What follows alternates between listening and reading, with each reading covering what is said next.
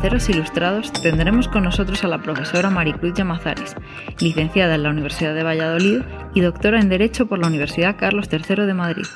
Es profesora titular en el área de Derecho Eclesiástico del Estado. Además de la labor docente, ha sido miembro del Consejo de Administración de la Corporación de Radiotelevisión Española. En su investigación, su foco se sitúa en las libertades civiles y, en concreto, la religiosa y de expresión. Maricruz Llamazares, bienvenida. Muchas gracias, encantada de estar aquí con vosotros. Bueno, supongo que hablando con alguien que, cuyo foco de investigación, como, como, he dicho en la presentación, es el ámbito de la libertad religiosa y de expresión, la pregunta que toca es, ¿qué es un símbolo religioso?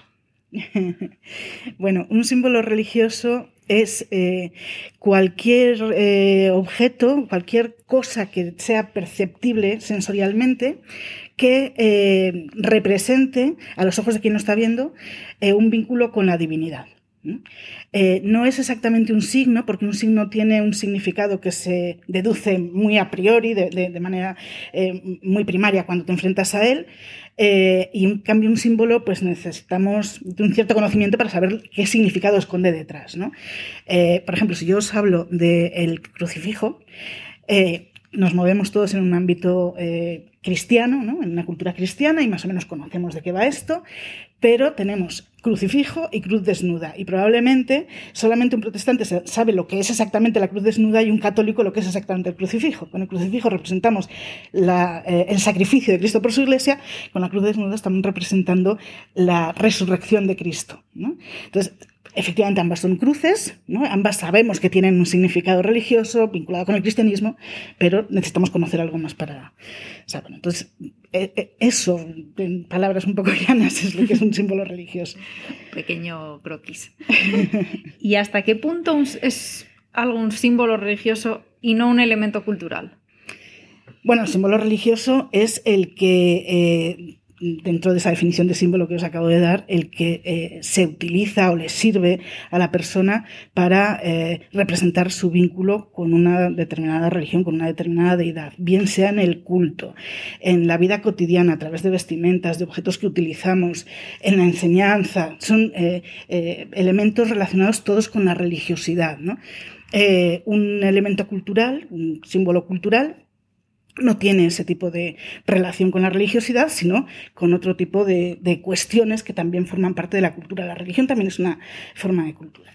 Ahora bien, eh, siendo dos cosas distintas, es verdad, lo que los hace merecedores de la protección del derecho es lo mismo. Es que son, en ambos casos, elementos que forman parte de nuestra identidad forma parte de mi identidad religiosa el símbolo religioso, la forma en que yo expreso mi religiosidad, y por tanto está vinculado con mi identidad y por tanto con mi dignidad personal, es ese símbolo. Pero si es un símbolo cultural, me pasa lo mismo. ¿Eh? Si es un símbolo que procede de quién soy yo étnicamente, de qué grupo cultural pertenezco, etc., me pasa lo mismo.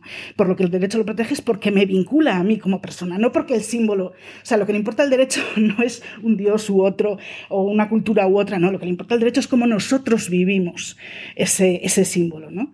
Y por tanto, en qué medida eh, digamos, traicionarlo nos supone una traición a nosotros mismos, a nuestra propia identidad. No sé si lo he explicado muy bien. Entonces, a efectos jurídicos funcionarían igual. ¿Ok? La protección que merecerían sería la misma. Queda claro. Entonces, claro, considerando eh, lo que tiene la protección especial de este tipo de, objetos o de conceptos, y, ya encuadrándonos un poco en lo que nos ocupa, ¿no? En España. España es un país eh, democrático, avanzado y a confesional, reconocidamente a confesional, pero también con un profundo trasfondo católico, y de hecho así lo reconoce la Constitución española. Mm, viendo las polémicas más recientes, no solamente en España, también en el resto de, Europa, ¿tenemos actualmente un problema con la libertad religiosa? En España yo creo que no hay un problema con la libertad religiosa. A ver, eh, cosa distinta es que haya elementos que depurar, porque todos somos hijos de nuestra historia. España también tiene un recorrido histórico muy marcadamente confesional católico. El, el, modelo inmediatamente anterior al actual es el modelo de la dictadura franquista, que era un modelo confesional doctrinal, es decir, un modelo en el que el Estado se declara creyente, digamos, ¿no? Y entonces lo que son normas religiosas se convierten en normas civiles, de tal manera que lo que es pecado es delito, eh, etcétera, etcétera, ¿no? O sea, venimos de ahí. Entonces todavía conservamos algunos elementos propios de un modelo confesional. Un modelo confesional es en aquel en el que se privilegia una iglesia, ¿no? Luego tiene diferentes submodelos, vamos a decir, pero sería esto el privilegio de la iglesia. Y es verdad que en España, sociológicamente, seguimos siendo de mayoría cultural católica, más, más practicantes o menos, pero. Eh, y eh, eh, eso hace que a veces todavía conservemos algunos elementos heredados probablemente, entonces ¿eso qué significa? ¿Eso qué se traduce? No en que no tengamos todos la misma libertad, todos somos titulares de libertad religiosa, la ejercemos normalmente con, sin problemas, etcétera, pero sí puede haber, el hecho de que haya una confesión privilegiada puede hacer que haya personas que ejercen con mayor eficacia su libertad religiosa, porque su confesión tiene eh, privilegios. Os puedo poner ejemplos. Eh, si hablamos de una única confesión la Iglesia Católica es la única que tiene financiación pública.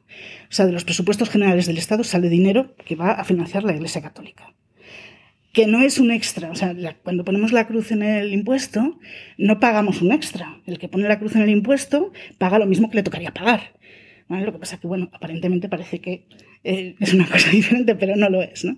De tal manera que si es el 0,7, pues yo, si yo no pongo la cruz, pago el 100% para los fines propios del Estado y el que pone la cruz paga el 9,3 para fines propios del Estado y el 0,7 se va a su iglesia. Eso solo tiene la Iglesia Católica. Entonces la Iglesia Católica cuenta con un dinero con el que no cuentan otras y eso se traduce en el culto, en la enseñanza y en otras cosas. Por no hablar solo de la Iglesia Católica, ¿no? que no parezca que hablo de eso. Eh, hay una serie de confesiones que, dan que, el Estado da la posibilidad a sus miembros, a sus fieles, de casarse según su iglesia, ante la iglesia y en el rito de su iglesia, y luego eso tiene efectos civiles, sin que tengas que contraer matrimonio civil. Tú te casas por la iglesia, pero eso le vale al Estado. Eso solo sucede con ocho confesiones hoy día, que son las que tienen mayor implantación social, efectivamente. ¿no? Son católicos, protestantes, musulmanes, judíos, testigos de Jehová, mormones, budistas, curiosamente, y ortodoxos griegos. Todos los demás no, tienen que casarse dos veces, una vez ante su iglesia y otra vez ante el Estado si quieren estar casados ante el Estado. ¿no? O sea, bueno, pues hay estas cositas, ¿no? Pero vaya, yo creo que problema, problema no tenemos en España con la libertad religiosa, la verdad. Yendo a... problema en general no hay, porque realmente somos un país que en, términos generales muy eh, tolerante y muy inclusivo con, con el resto de minorías.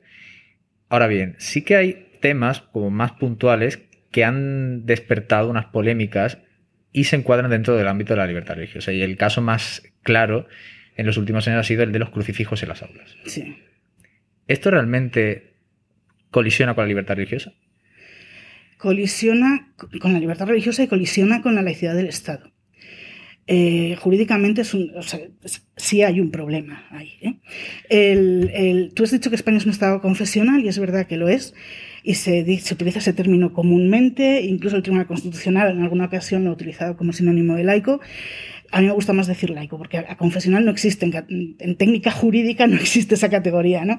Y además es como definir algo por lo negativo, no es confesional, o sea, no tiene una religión oficial, pero ¿qué es? Es laicista, es decir, persigue lo religioso, es laico, es decir, es neutral ante lo religioso. o sea, hay otro, otra panoplia, es como decir, yo no soy morena, ¿vale? ¿Y qué eres? Rubia, pelirroja, no sé Un poco esto, ¿no? Pero bueno, me vale a confesional, ¿no? Siempre y cuando sea con ese, con ese sentido. Entonces, el problema de los crucifijos en las aulas tiene que ver con, eh, la, por un lado, con la neutralidad de las aulas públicas.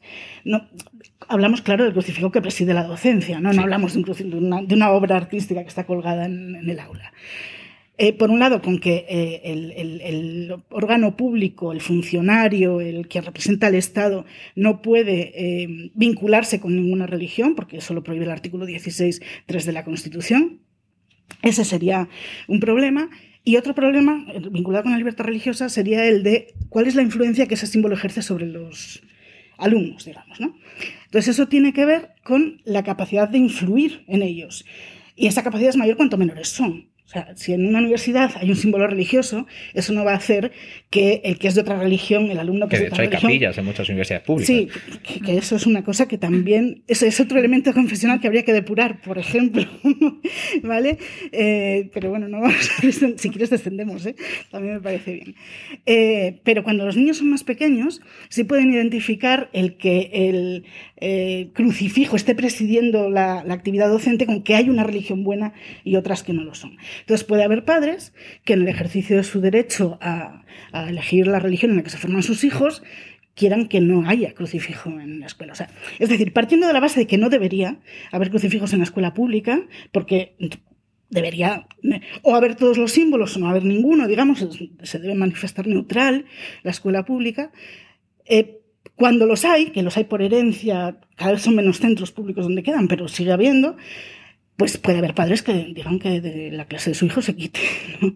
Entonces eso, no tenemos una norma que lo resuelva y se ha ido resolviendo por la administración, dejándolo en manos del consejo escolar del centro, no sé qué, tal, pero debería, desde mi punto de vista, jurídicamente y por encaje constitucional, no debería existir, deberían estar prohibidos. Y yendo un poco más en el, en el encaje jurídico, mucha de esta doctrina eh, constitucional eh, viene marcada por el Tribunal Europeo de Derechos Humanos, que recientemente, bueno, ya no tan recientemente, pero en su último pronunciamiento a este respecto, que creo que el caso era italiano, dio una lectura bastante curiosa de lo que era eh, su entendimiento del encaje de los crucifijos en las aulas.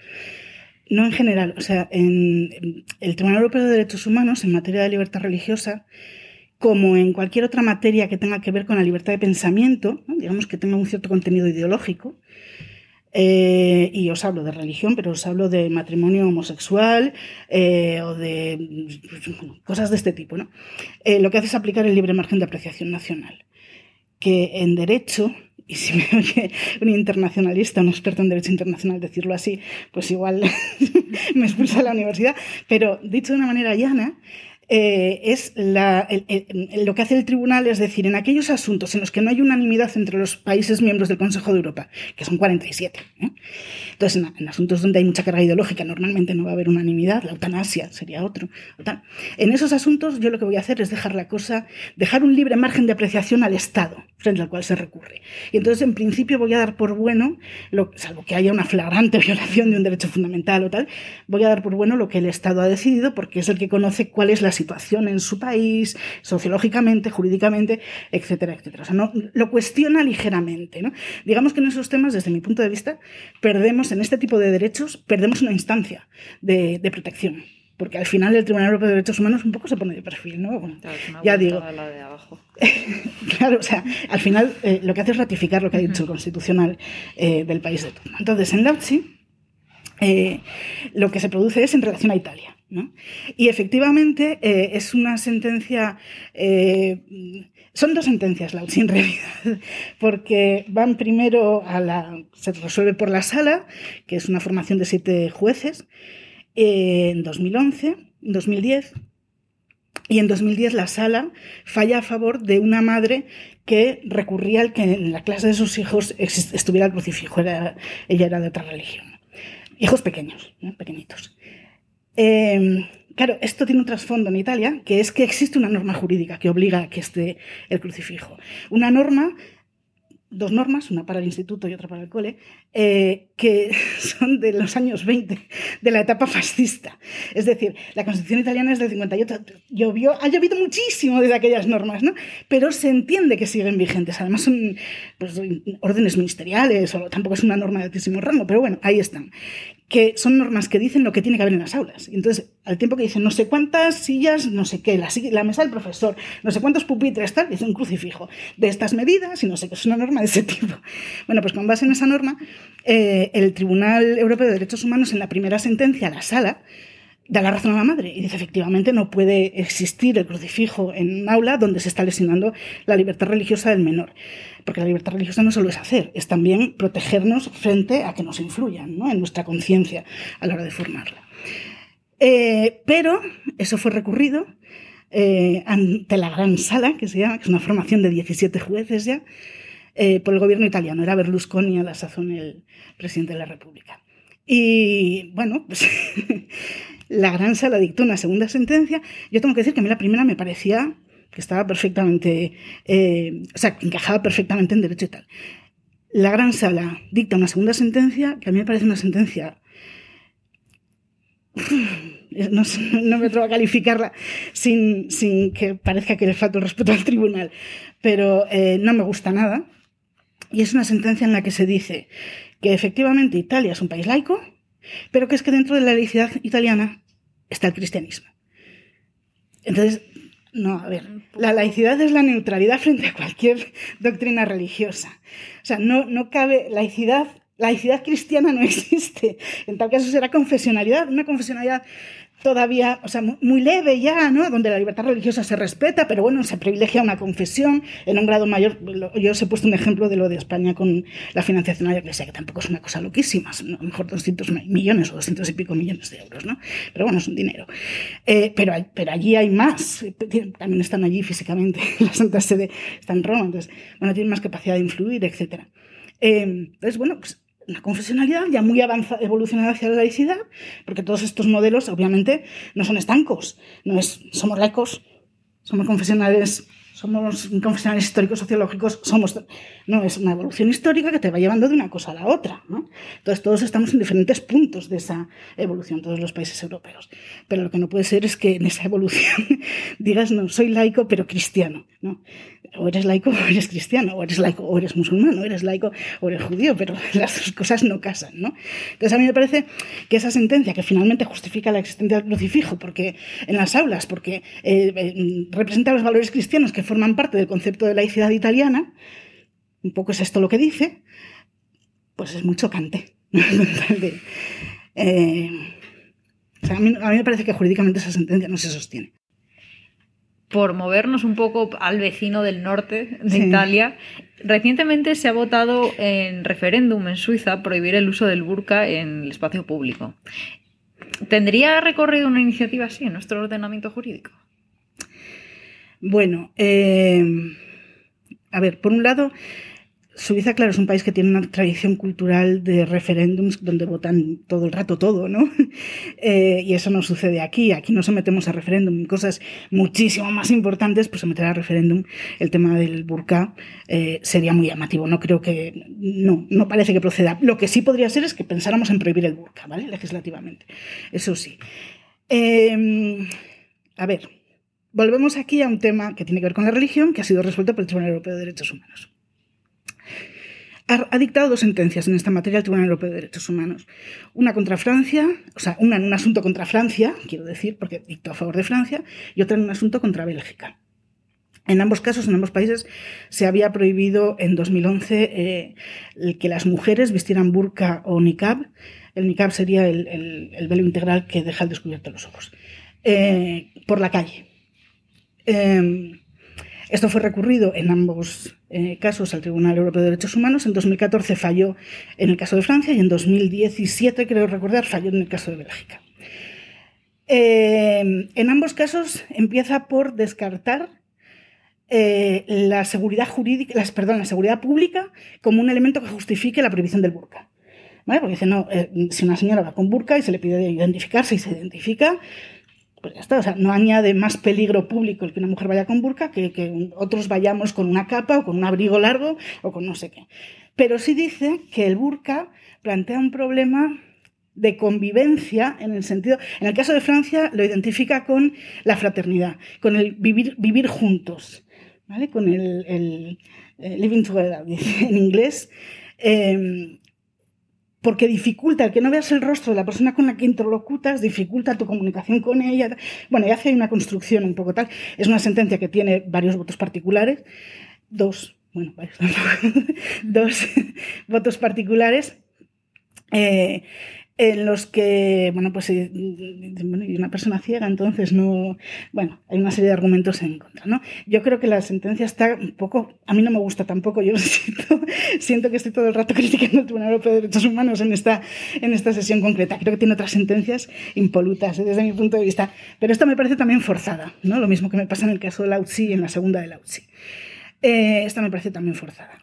Y lo mismo sucede en el caso de, de Bélgica. ¿no? También da por buena la ley belga, tal. en medio, en 2016, entre las dos sentencias, el Comité Europeo de Derechos Humanos, perdón, el Comité eh, de Derechos Humanos de la, de la ONU eh, también dicta una resolución, ya sabemos que el Comité Europeo de Derechos Humanos no es un órgano jurisdiccional propiamente, no tiene capacidad para imponer el resultado de sus eh, sentencias, etcétera, ¿no? Pero dicta también sobre el mismo caso, sobre el caso francés, misma sentencia, o sea, mismo asunto totalmente. Y, en ese caso el Comité Europeo de Derechos Humanos estima que la ley francesa eh, vulnera el derecho a la privacidad y el derecho a la libertad de pensamiento, ambas cosas. Eh, entonces, ¿cabría en España una cosa por el estilo? Podría ser. A mí, yo, desde mi punto de vista personal. Pero constitucionalmente esto se, podría, encajar. Hablando, eh, yo creo que no. ¿Vale? Yo creo que no, porque es que yo soy una, una eh, activista de la tolerancia. y la tolerancia, que no es un principio constitucional expreso, pero sí lo es desde el punto de vista en que es principio constitucional el pluralismo. Y sin tolerancia es imposible. Que, o sea, es como la otra cara de la misma moneda, ¿no? Que eh, imposible que vivamos en pluralismo, etc. A mí me parece que eh, no hay razones suficientes que justifiquen la prohibición del burka en España hoy. Si la mitad de, los de las ciudadanas españolas vistiéramos burka, sería otra cosa. Pero si hay 300 mujeres en toda España que visten burka o niqab, eso no plantea un problema ni de seguridad. Bueno, la, seguridad ya la eliminó el Tribunal Europeo de Derechos Humanos como causa justificativa. Pero no plantea un problema. En realidad no existe ese problema.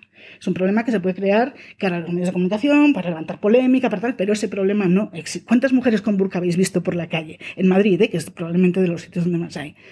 Pues más bien poquitas. Yo creo que he visto una. Yo una en mi barrio, hay una en mi barrio. Una en mi vida y... ¿Eh? ¿Es un problema? Realmente no. Entonces, sin embargo, ¿qué me parece? Que desde el punto de vista sociológico y un poco, si queréis, antropológico, eh, y psicológico casi, es contraproducente. En el momento que tú prohíbas el burka, lo que va a suceder es que mujeres musulmanas que nunca se plantearían ir con burka van a reivindicar el burka como símbolo de identidad cultural o religiosa. Vamos a acabar creando un problema donde no lo había, en realidad, sin que yo entienda que el burka eh, no sea eh, discriminatorio, por supuesto, yo creo que el burka es una prenda discriminatoria, eh, creo que es una prenda que mm, procede de una concepción de, sometimiento hacia la mujer. Todo esto lo comparto completamente, ¿eh? pero me parece, me parece que tendría difícil encaje constitucional su prohibición. Pero podría, ¿eh? podría tenerlo. O sea, no es una cosa para nada clara. Yo estoy dando mi opinión. Lo que sí me parece es poco... Em, prudente hacerlo. Me parece que las consecuencias podrían ser más negativas que la situación que tenemos ahora mismo ya. Después de esta conversación seguro que todos tenemos mucho más clara la importancia de nuestra libertad religiosa. Maricruz Llamazares, muchas gracias. Muchísimas gracias a vosotros.